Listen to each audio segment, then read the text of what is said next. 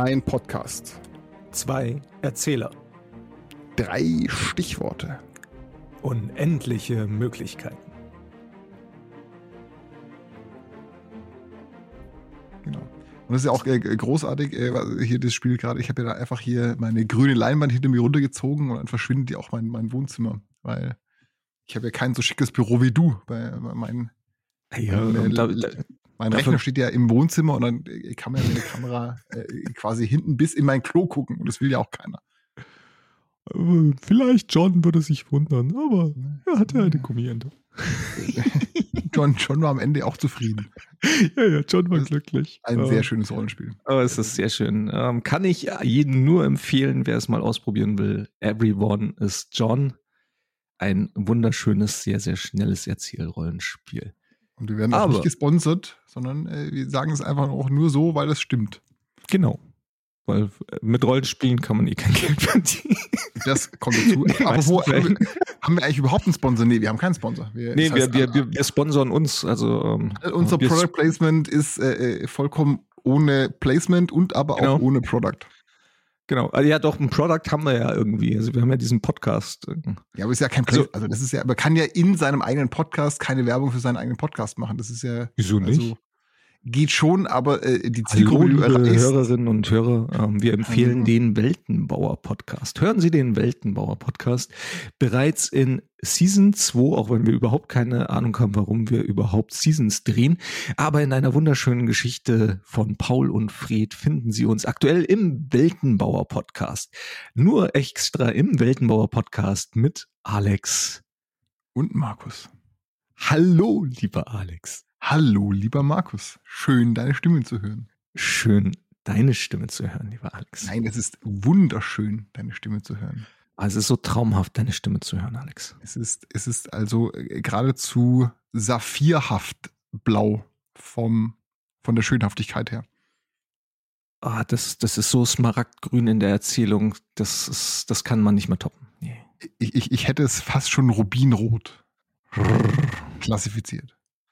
Oh. Das ist. Ah, Lobgesänge am Morgen. Das ist immer sehr schön. Hm. Herrlich. Apropos, wo, wo wir gerade von Saphirrot sprechen, ich habe drei Begriffe mir ausgesagt äh, für dich als gute Überleitung. Ist ein bisschen holprig jetzt, aber, äh, ähm, aber es, es, es hängt auch mit Rot John. zusammen. Äh, Es, es, es hängt auch mit Rot zusammen, nur deswegen komme ich drauf. Und zwar, pass auf, Begriff 1, Ja. Karminrot. Oh, Kaminrot, jawohl. Äh, Begriff 2 ist der Klabauter. Klabauter. Und Begriff 3 ist konstruiert. Na, merci. Ich, bin zurückgekehrt zu der äh, gleichen Buchstabenreihenfolge. Stimmt. Äh, Du, du Fuchs. das wäre mir jetzt fast gar nicht aufgefallen. Deswegen sage ich es. Äh, deswegen ähm, sind meine drei Begriffe garantiert nicht in der, in, in der ein, ein Buchstabenkombination. Das muss es ja auch gar nicht sein. Nein, muss, muss es nicht. Ähm, aber lass, äh, lass dich überraschen. Der, der, der erste Ja. Begriff überrascht dich vielleicht überhaupt nicht. das ist die Gummiente. ich wollte jetzt- ich wollte gerade Gummiente sagen. Ähm, wer die Geschichte hinter der Gummiente wissen möchte, das können wir euch leider jetzt nicht in dieser Folge erzählen. Aber es war wunderschön, sie zwei Stunden mit sich führen zu dürfen. Ähm, der zweite Begriff, das ist verwegen. Verwegen. Alles klar. Und der dritte Begriff, das ist die Hoffnung. Oh, das ist ein bisschen schön. Ja, so ein bisschen. Hoffnung. Der Klabauter macht Hoffnung, ich sehe das schon. Äh, Der, der, der konstruiert sich die Hoffnung Oder so ähnlich. Mit der, mit der kaminroten Gummiente. Und wo ist John? So oder ähnlich könnte es werden, wenn es ausgeht, wie wir uns das denken. Aber es würde immer- immer anders kommen. Und das ist ja auch das Schöne daran, nicht wahr?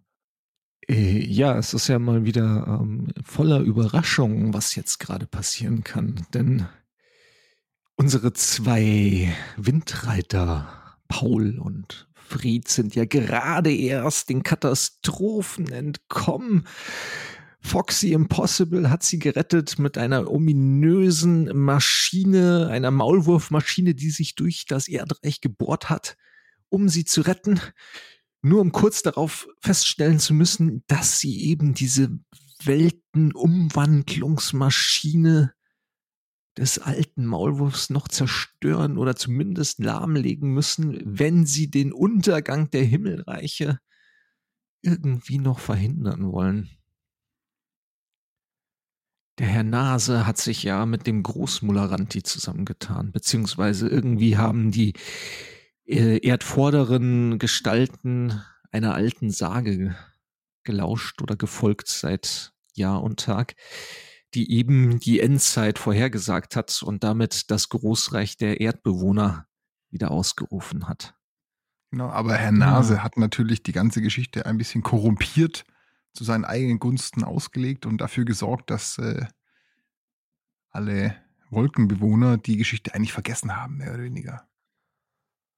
Ja. Und so, und so wurde die, die für alle Weltenbewohner gedachte Prophezeiung, die alle hätte die Rettung sein können, eben dann mehr oder weniger zur, zur Falle, zur quasi weltenumspannenden Falle. Und ob jetzt das noch verhindert werden kann, dass die ganzen Wolkenstädte aus dem Himmel fallen ins giftige Meer und die Meere sich umwälzen und äh, äh, alles Leben darin stirbt und nur einige Erdbewohner noch überleben, oder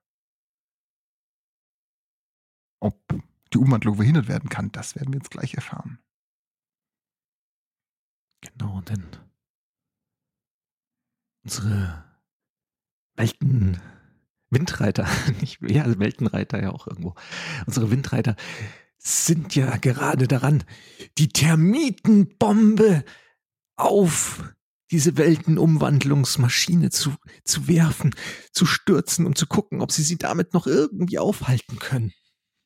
Man muss sich das auch mal vorstellen, wie der arme Paul mit seinen acht Armen da irgendwie draußen dranhängt am Gestänge dieser ominösen Grabmaschine mit so einem riesen Bohrkopf vorne dran, äh, mit zwei, drei Tentakeln sich irgendwie festhalten, mit den anderen Tentakeln versuchen, die, die Termitenbombe so, so äh, äh quasi so viel Schwung mitzugeben äh, und die Richtung, dass sie dann auch genau die, diesen Trichter erwischt von oben. Äh, diese Umwandlungs-, diese Terraforming-Maschine hat einen Trichter nach oben.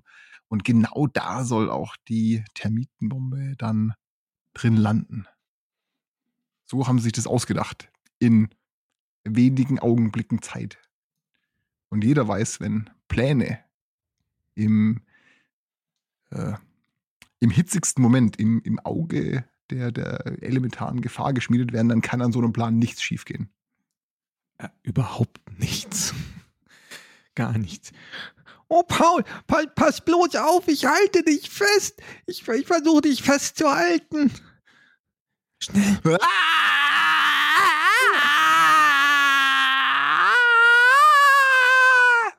Ist alles, was aus äh, Pauls Mund so rausdringt.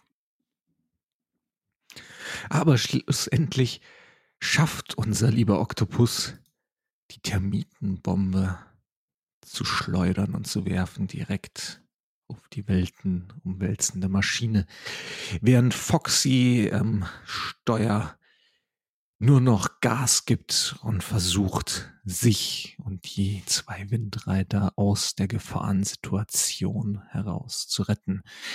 Denn der Stamm der Großmulleranten hat sich schon längst auf den Weg gemacht, auf die Verfolgung eingelassen und Speere, Äxte und alles, was so ein Großmulleranti in seinen Scherenhänden halten kann, wird den dreien entgegengeworfen und entgegengejagt. Doch was passiert mit der Termitenbombe, Alex? Trifft sie ihr Ziel? Die Termitenbombe fliegt in hohem Bogen. Paul wirft sie ab, ähm, fliegt im hohen Bogen und fliegt auf den Trichter zu prallt genau auf den Rand des Trichters und rollt einmal fast den kompletten Kreis des Trichters entlang. Um nur ganz am Schluss, nachdem die, diese runde, runde rollende Bombe fast den Trichter einmal umrundet hat, um dann herunterzufallen. Und zwar nicht innerhalb oh des Trichters, nein, außen am Trichter entlang. Oh nein. So können unsere zwei Windreiter und Foxy auf ihrer Flucht nur noch beobachten, wie die Termitenbombe nach unten fällt und auf dem Boden zerschellt, während sie mit letzter Energie und Kraft der Maulwurf-Grabmaschine versuchen, einen Fluchtweg durch die Tunnel zu greifen. Doch Glück im Unglück muss man sagen, denn mit einem Klonk und einem kurzen Klapp zerbricht die Termitenbombe auf dem Boden. Und auch wenn die Termiten nicht in den Trichter gelangt sind, sind Termiten so schlecht gelaunte Wesen, wir haben ja in der letzten Folge darüber gesprochen, dass sie sich sofort etwas zum Nagen und zum Bauen und zum Beißen suchen. Und was kommt da nicht näher gelegen als ein aufgebrachter Stamm Großmoleranti, der mit seinen hölzernen Speeren und Äxten und sonstigen provisorischen Waffen sich dort entlang geschlichen hat, machen sich die Termiten auf auf diesen Stamm der Großmoleranti zu das restliche Holz ihnen aus den Scherenhänden herauszufressen. Das aber sehen unsere beiden Windreiter schon gar nicht mehr. Denn in dem Moment, als die Bombe abgeworfen wurde, hat äh, Foxy die Grabmaschine sofort herumgerissen und sich wieder in die Höhlendecke hinaufgebohrt, um ähm, dieser gesamten Zerstörung, die jetzt aufgrund des Abwurfs der Termitenbombe gleich in dieser Höhle sich manifestieren wird, äh, zu entgehen. Denn wenn die Termiten die Wände hinauf, hinaufkrabbeln und äh, auch an das Grabschiff gelangen, an die Grab, an die Bohrmaschine, sozusagen, an die durch das Erdreich grabende Maschine, dann wäre es auch um diese Maschine geschehen gewesen. Und deswegen die, die Flucht. Und äh, die beiden Windreiter schauen sich an. Und dem Moment dreht Foxy sich von, vom Steuersitz, vom Kommandeursitz um und sagt, hey, ihr zwei, das war ganz schön verwegen, der Abwurf. Für einen kleinen Augenblick habe ich gedacht, ihr wolltet die Bombe wirklich in den Trichter werfen, denn dann wäre sie einfach vaporisiert worden und hätte gar keinen Effekt gehabt. Aber ich dachte, das wäre genau das Richtige gewesen, Foxy. Ja, natürlich, dass du auf den Rand geworfen hast und dann fiel sie direkt herunter. Ähm, besser hätte man das nicht machen können. Sehr, sehr gut von euch zwei. Das war aber gerade hier Pauls Plan ja eh gewesen. Ist ja eh der Klügere von uns. Äh, ja, äh, Plan. Äh, also, äh, das, äh, natürlich wollte ich das genau so machen. Ja, Paul. Paul ist der Beste. Aber, aber wir haben doch noch ein ganz anderes Problem, oder? Wir, wir müssen doch noch diese zweite Maschine finden. Du weißt schon, die in der, in der Höhle von, also in der Lagune, in Lagunas Höhle. Oh Gott, ja, die Maschine in Laguna Langustus Höhle. Wir, wir müssen unbedingt dorthin, Foxy. Wir, wir müssen sie ausschalten, wenn wir noch unsere Wolkenstädte retten wollen. Okay, dann haltet euch mal fest, ihr zwei. Wir können hier nicht weiter hoch, weil sonst äh, Ansonsten äh, landen wir im Wasser. Das heißt, wir müssen uns jetzt wieder runtergraben an, an den Höhlensystemen vorbei, in der Hoffnung, dass uns diese fiesen Würmer von Nase nicht orten können anhand der Vibrationen, um uns dann durch den, durch den Boden bis, bis in die Lagune rüber zu graben. Das müsste, müsste Richtung Nord, Nordost, Dreistrich, West Backbord sein. Immer volle Fahrt voraus, Foxy. Was bleibt uns denn anderes übrig? Also, hm, wenn die Vibrationen diese Würmer anlocken, dann haben wir ein echtes Problem. Aber lasst uns das Problem lösen dann, wenn es auftritt. Hoffen wir einfach das Beste für uns. Ja, die Hoffnung, die stirbt zum Schluss, hat meine Mutter immer gesagt.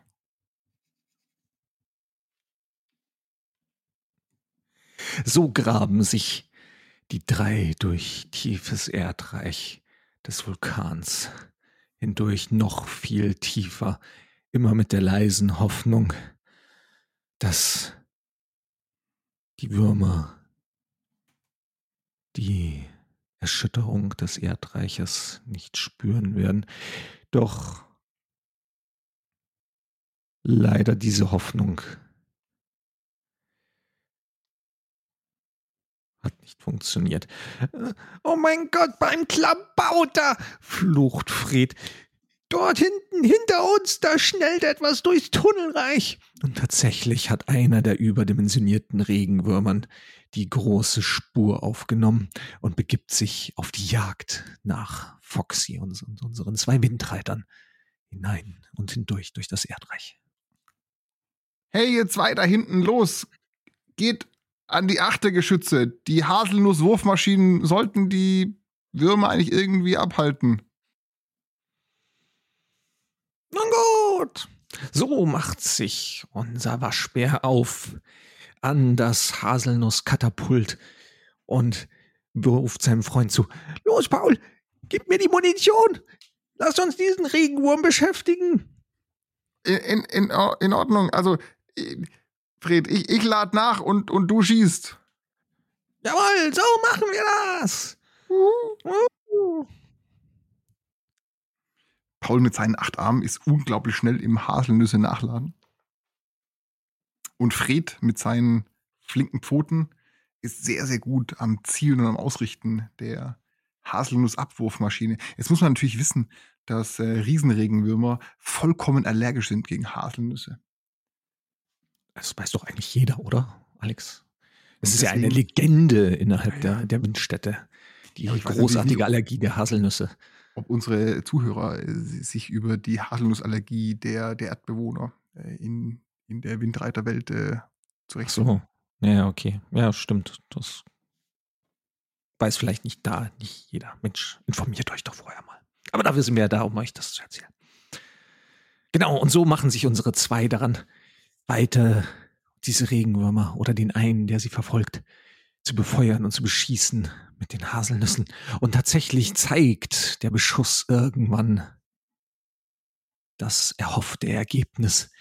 Ja, du hast sie getroffen. Sehr mitten, gut, Paul. Uhu. Mitten auf die Schnute ging das. Guck mal, der dreht um. Oh, er dreht um. Und guck mal, er kriegt schon Pusteln. Ha. Pusteln für das. den Wurm. Pusteln für den Wurm. Foxy dreht sich wieder um von ihrem Pilotensitz aus ähm, mit ihren Pfoten, Pfoten, die die Hebel und Knöpfe und äh, Schalter bedienend der Grabmaschine auf einen großen, so eine Art äh, Navigationsschirm, Radarschirm blickend. Der ist grün und da leuchten verschiedene Punkte auf und das sind konzentrische Kreise. Ähm, Paul und Fred haben überhaupt keine Ahnung, wie man sowas liest. Äh, die beiden sind ja schließlich Windreiter und keine Bodengrabmaschinenpiloten. Aber Foxy ist sich ziemlich sicher, dass sie den, den Weg unterirdisch grabend zu Lacuna Langustes äh, Geheimversteck findet. Und wie gesagt, deswegen dreht sie sich um zu den beiden über die Schulter, ruft sie, hey, noch ein paar Minuten und wir sind da. müssen wir nur noch wissen, was wir eigentlich tun wollen. Irgendwie müssen wir diese Maschine umkonstruieren. Irgendetwas muss es doch geben, was wir tun können. Etwas, was den, den Verfall aufhält. Äh, das, das überlegen wir, wenn wir da sind. Haben wir denn noch eine Termitenbombe? Ich, glaub, ich glaube nicht. Oder warte, ich, ich schau mal nach. Paul öffnet eine, eine Kiste eine Kiste, die mit vielen, vielen Totenköpfen markiert ist und wo ein großes T außen drauf gemalt ist mit roter Farbe. Und er öffnet den Deckel ganz vorsichtig und stellt aber fest, die, diese Kiste mit Termitenbomben ist leer. Oh nein. Na gut, irgendwas wird uns schon einfallen. Irgendwas wird uns schon. Achtung, ihr zwei da hinten, gut festhalten. Ah. Es geht abwärts. Mit diesem Ruf bricht die Grabmaschine aus der Decke in der ehemaligen äh, Geheimversteckfestung von Lacuna Loste aus, aus, dem, aus dem Höhlengewölbe hinab und stürzt direkt neben der Maschine neben der Erdumwandlungsmaschine auf den Boden.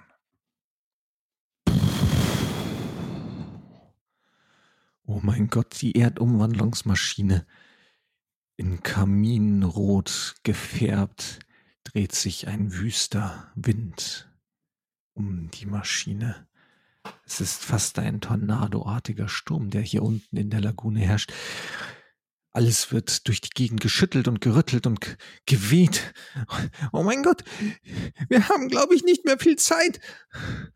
Nein, äh, es muss doch hier so eine Art Abbruchcode geben, oder? Die, die beiden Windreiter und äh, Foxy haben die wahrscheinlich jetzt nicht mehr fahr- und grabfähige Maschine, die doch bei dem Absturz einiges an Schaden erlitten hat, verlassen ähm, und versuchen sich jetzt festzuhalten, auch um von dem Wind nicht weggerissen zu werden und beim sich festhalten irgendwo an der Maschine ähm, nach einem Bedienpanel, Knöpfen oder Hebeln umzuschauen, die das Abschalten ermöglicht. Aber leider haben die, die drei auch mit ihrem kombinierten Wissen äh, gar keine Ahnung, wie man eine solche Maschine bedient. Wer aber eine Ahnung haben könnte. Und das ist, das ist unglaublich. Es ist so unglaublich, dass die drei es eigentlich gar nicht fassen können. Äh, Paul, Foxy, scha schaut mal, wer da hinten aus, aus, aus dem Eingang kriecht.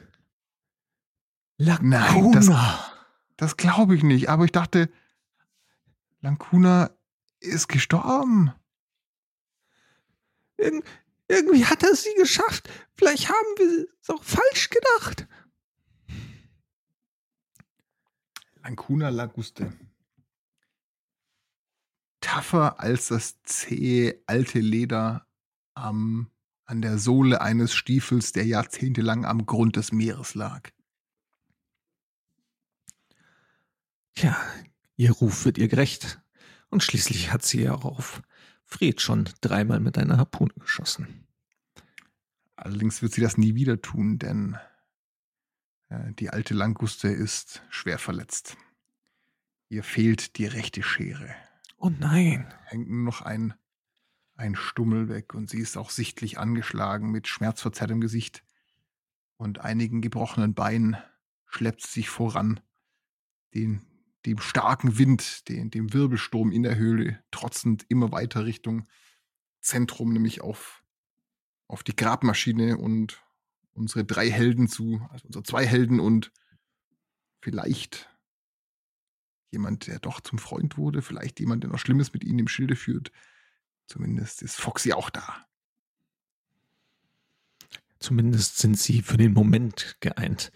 Denn hoffen wir, dass Foxy so viel Verstand hat, dass, wenn sie jetzt nicht zusammenhalten, das Windreich für immer vollendet und gefährdet und schlussendlich vernichtet werden wird.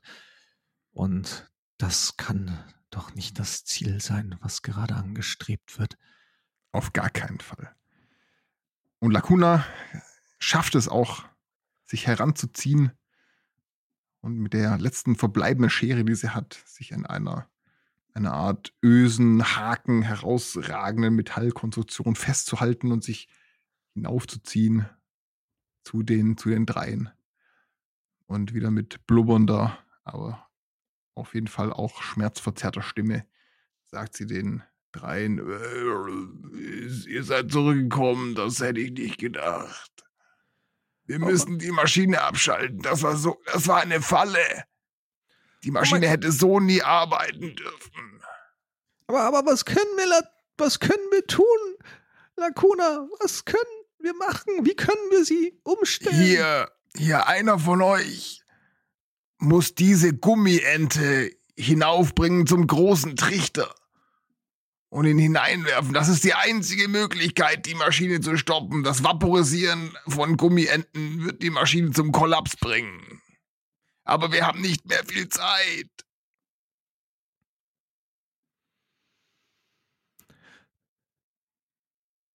Macht euch auf den Weg, ihr zwei, spricht Foxy mit so ruhiger Stimme wie möglich zu unseren zwei Windreitern. Ich, ich kümmere mich hier um Lacuna. Ich verarzte sie so gut es geht. Na gut, okay. Äh, wir gehen. Los, los, Fried. Halt dich an meinem Rücken fest. Ich hab, ich hab die meisten Arme. Ich, ich mach das Klettern und, und du hältst die Gummiente fest. Bei unserem Leben, ich werde diese Gummiente mit all meiner Kraft in meiner Hand halten. Niemand wird sie aus meiner toten, kalten Hand herauskriegen. Das so weit äh, ist es noch nicht. Hoffe ich. Das hoffe ich auch. Paul klettert, als ob sein sprichwörtliches Leben davon abhängen würde.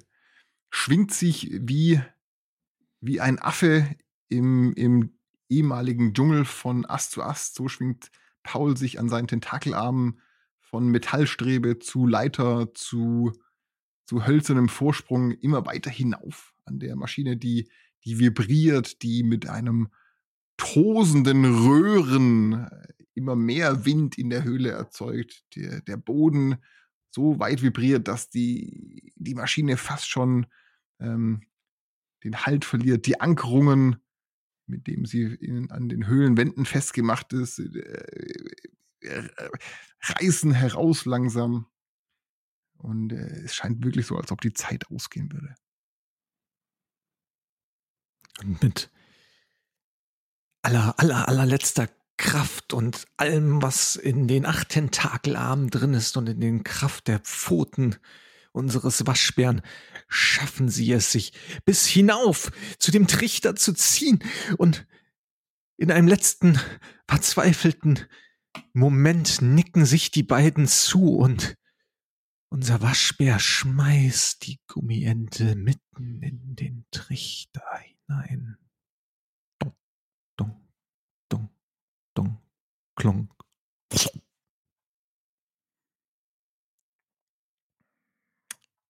Die Maschine an sich, von der jetzt alle erwartet hätten, dass sie vielleicht in einem großen, tösenden, explodierenden Feuerball aufgibt oder, oder zer, zerbirst in, in tausend kleine äh, Splitter aus Metall und Holz, in herausschießende Zahnräder, macht eigentlich das genaue Gegenteil. Sie wird nämlich immer leiser und leiser und leiser, bis sie am Ende ganz verstummt. Und mit ihrem Verstummen lässt der Sturm nach, lässt der Wind nach. Das glühende Kaminrot lässt nach. Und was unsere Windreiter nicht bekommen, auch überall außerhalb der Lagune wird es auf einmal schlagartig ganz, ganz still.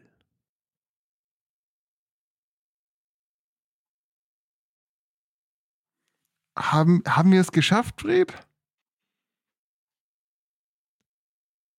bin mir nicht sicher, Paul. Aber ich habe noch nie was so Lautes gehört als diese Stille. Diese Stille tut schon fast in den Ohren weh, ja, da hast du recht. Diese Stille kreischt mich förmlich an. Lass, lass uns wieder hier runterklettern. Ich, äh, ja. mir, ist es, mir ist es alles unheimlich hier. So klettern unsere zwei Windreiter die seltsame Maschine, die zum Stillstand gekommen ist, wieder hinab zu der alten Languste und Foxy Impossible, die sie so gut wie möglich versorgt und ihre Wunden mit dem kleinen Verbandskasten verbindet. Laguna, Foxy? Äh, mir zu, ihr drei. Wir müssen hier weg. Diese Höhle wird sicherlich bald einstürzen. Die, dieses ganze Rütteln und Schütteln am Erdreich, diese Erdbeben und, und uh, unterirdischen Winde waren zu viel. Seht doch, die ganzen Höhlenwände und die Decke haben überall große Risse. Hier bröselt's überall. Wir müssen weg hier. Habt ihr noch, habt ihr noch ein Schiff? Unser Schiff ist, glaube ich, zerstört worden. Aber das sollte Blick- kein Problem sein, ertönt eine dunkle, rührende Stimme und danach das Klacken von Stiefeln. Ragnar. Ragnar. Wir sind erledigt. Paul schaut panikartig von links nach rechts, um sich irgendwo nach einem Fluchtweg umzuschauen, aber spürt in dem Moment schon eine behaarte, mit rotem Fell umgebene Pfote auf seiner Schulter.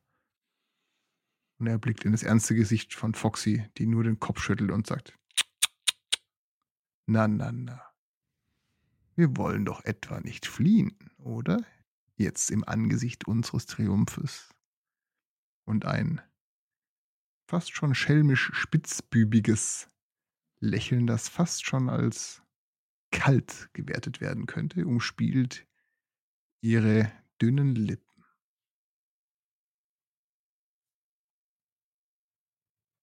Was mit unseren zwei Windreitern geschehen wird